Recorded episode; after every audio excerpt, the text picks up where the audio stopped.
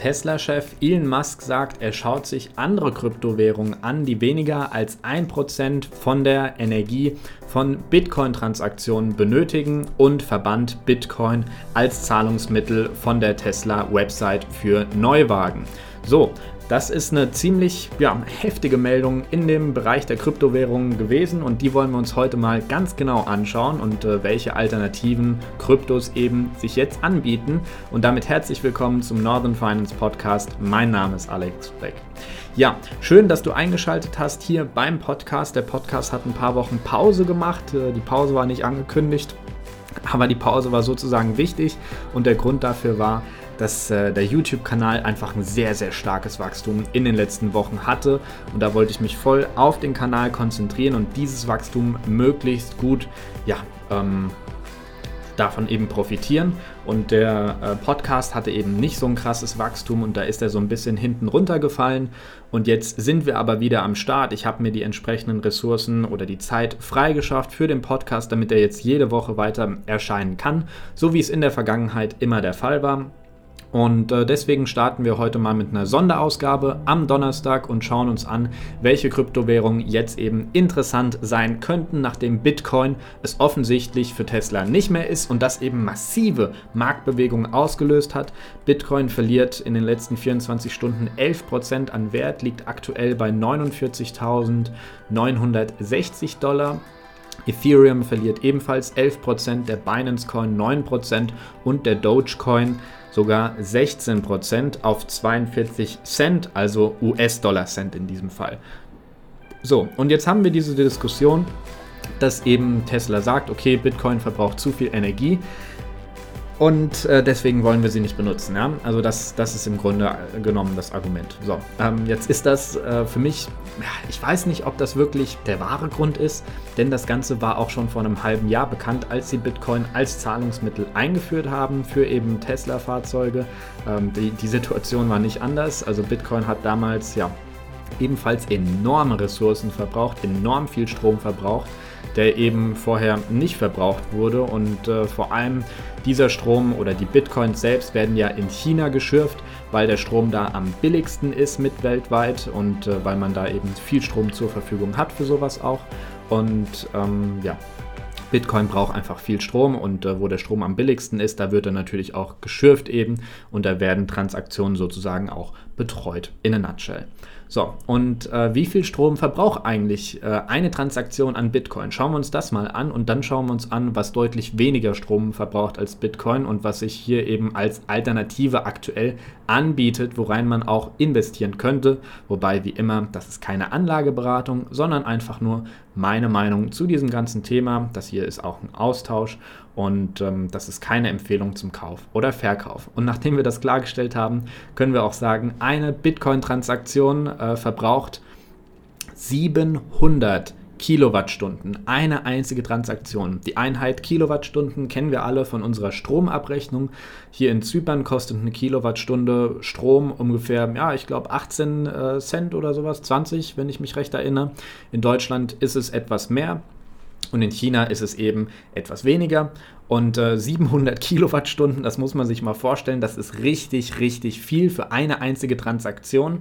Und äh, Ethereum, die zweitbeliebteste äh, Kryptowährung, verbraucht immer noch 62 Kilowattstunden pro Transaktion. Und eine Transaktion bei Ethereum kostet aktuell 65 US-Dollar zum Durchführen. Also ist das richtig, richtig teuer und äh, nicht wirklich sinnvoll, Transaktionen weder mit Bitcoin noch mit Ethereum zu machen. Also die sind wirklich nur ähm, ja, zum Kaufen und Verkaufen da, aber nicht zum tatsächlichen Bezahlen von Dingen. Zumindest ist das aktuell der Fall, denn ich kenne niemanden, der ähm, ja, eine Ethereum-Transaktion für 65 Dollar macht, wenn die Pizza irgendwie nur 10 äh, Dollar kostet oder ähnliches. Ähm, und selbst bei 1000 äh, Dollar Volumen würde ich immer nicht 65 Dollar bezahlen. Vielleicht irgendwann, wenn es so wirklich in Richtung Neu Neuwagen geht, wenn der dann irgendwie 50.000 Dollar kostet, dann könnte ich vielleicht 65 Dollar bezahlen für die Transaktion, aber wirklich erst dann. Das heißt, äh, eigentlich wird Ethereum und Bitcoin aktuell nicht für den tatsächlichen Austausch genutzt, einfach weil wir so hohe Stromkosten und Transaktionskosten haben. Aber was verbraucht denn weniger Strom wenn das denn jetzt tatsächlich das wahre, äh, die wahre Intention ist von Tesla, von Elon Musk, dass man eine Kryptowährung hat als Zahlungsmittel, die eben deutlich weniger Strom braucht. Ähm, und hier haben wir ein paar Alternativen. Eine ähm, der bekanntesten äh, ist vielleicht der Dogecoin. Ja, Elon Musk äh, gilt ja als Doge Father, also als derjenige, der diese Kryptowährung wirklich groß gemacht hat. Es ist ja nur eine Scherz-Kryptowährung äh, gewesen am Anfang, heute vielleicht immer noch, aber hat eine massive Marktkapitalisierung und ähm, Ganz davon abgesehen, eine Transaktion in Dogecoin kostet 0,12 Kilowattstunden bzw. verbraucht diese. Also nur noch ein Bruchteil von dem, was Ethereum braucht. Und äh, Ethereum war ja nur ein Zehntel von den 700 Kilowattstunden, die äh, Bitcoin braucht. Das heißt, hier haben wir wirklich eine Kryptowährung, die ja, wirklich nicht äh, stromhungrig ist sozusagen und ähm, eine Alternative sein könnte. So, aber es gibt noch andere, zum Beispiel Ripple. Ripple verbraucht nochmal deutlich weniger als Dogecoin, nämlich nur 0,0079 Kilowattstunden pro Transaktion. Ich wiederhole das nochmal. 0,0079. Also wieder nur ein Bruchteil von dem, was vorher bei Dogecoin der Fall war. Allerdings würde ich jetzt nicht nur deswegen darauf wetten, dass äh, Ripple als nächstes bei Tesla angeboten wird und Ripple eben davon im Preis deutlich profitieren kann, weil ähm, die US-Finanzaufsicht, was bei uns die BaFin ist, ist dort drüben die US Securities and Exchange Commission oder SEC abgekürzt. Die hat nämlich Ripple verklagt, weil sie ja nach Ansicht von der SEC illegal 1,3 Milliarden US-Dollar an Wertpapieren ausgegeben haben und äh, Ripple hat in den letzten Monaten so ein paar kleine ja, Nebenkriegsschauplätze sozusagen gewonnen, aber sie haben die Schlacht noch nicht gewonnen gegen die SEC. Also hier haben wir noch viele rechtliche Unsicherheiten und die sollte man auch nicht unterschätzen, denn wer ein Problem mit der USA hat, was ähm, ja, Finanzregulierung angeht, der hat auch ein weltweites Problem. Und äh, das ist nicht zu unterschätzen, welche Macht die Amerikaner hier haben. Dann gibt es noch eine weitere Kryptowährung, die auch wenig Energie verbraucht, Cardano. Die verbraucht 0,5479 Kilowattstunden pro Transaktion und ähm, ist damit auch ja, wenig äh, stromhungrig sozusagen und ähm, könnte auch eine Alternative eben für äh, Elon Musk sein. Und Litecoin ist ja auch eine beliebte Kryptowährung, die verbraucht allerdings 18 Kilowattstunden pro Transaktion. Also haben wir hier immer noch ähm, ja, ein hohes Niveau an Stromverbrauch, aber Cardano, Ripple und Dogecoin das sind so die drei, die am wenigsten Strom verbrauchen und wohl, wenn es nur nach dem Stromverbrauch geht, die beste Alternative als Zahlungsmittel bei Tesla wären, in die man jetzt investieren könnte, wenn man eben sein eigenes Research macht. Denn wie gesagt, keine Anlageberatung hier. Einfach nur meine persönliche Meinung.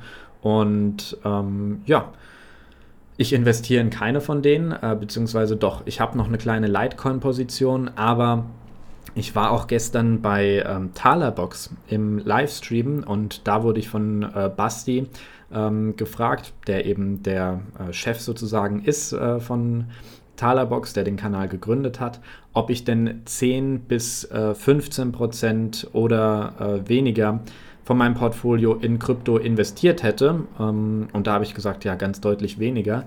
Ähm, weil eben so viele aktuell sehr stark doch in Krypto investiert sind, auch weil sie nicht verkauft haben und eben die Werte massiv angestiegen sind.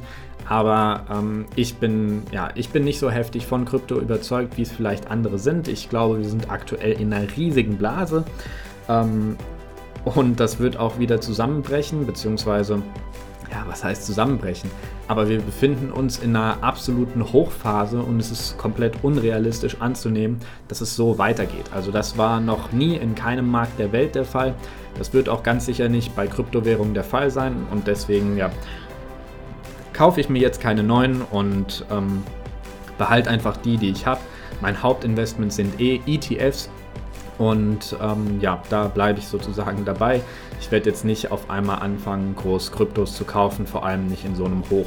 Aber das ist meine Meinung und ähm, ja, ich finde es sehr interessant zu beobachten, was denn jetzt tatsächlich alles hier passiert in diesem Kryptospace, einfach weil wir hier so massive Volumen haben und ähm, ja wirklich so viele Anleger auf einmal davon extrem begeistert sind. Ähm, ich bin davon nicht so begeistert, wie gesagt, auch weil eben so jemand wie Elon Musk diesen Markt meiner Meinung nach ziemlich stark manipuliert, aktuell durch solche Aktionen. Man könnte ja auch einfach den Bitcoin auf, dem, äh, auf der Tesla-Website lassen als Zahlungsmethode und dann einfach Alternativen Stück für Stück einführen. Vielleicht erst äh, Ethereum, dann irgendwie Litecoin, dann Dogecoin und dann Ripple oder in einer anderen Reihenfolge oder andere Coins, wie auch immer. Ähm, aber das Ganze einfach so abzuschaffen, ah, ich fühle mich in so einer Umgebung nicht wohl und will hier auch nicht investieren, wenn so jemand, ähm, also was heißt so jemand, er, Elon Musk ist ein Genie, ne? aber ein bisschen auch ein verrücktes Genie, aber wenn eben eine Person so viel Macht hat, dann, äh, dann möchte ich da nicht investieren und, und da, deswegen bin ich raus. So. Also, das war heute die Sonderausgabe. Ich hoffe, ich konnte dir so ein bisschen zeigen, was so die Alternativen sein könnten und ähm, ja, wieso ich auch nicht investiere, wieso das nicht unbedingt eine gute Investition sein muss, wenn man jetzt gerade einsteigt. Das kann natürlich sein, ne? aber ich habe nicht die Glaskugel. Und äh, ja, ich hoffe, es hat dir gefallen. Wenn ja, dann teile den Podcast mit deinen Freunden. Ähm, nur so wird das Ganze größer. Und ähm, dann bedanke ich mich, dass du äh, bis hierhin zugehört hast und freue mich, dich nächsten Freitag wieder dabei zu haben. Bis dahin, dein Alex.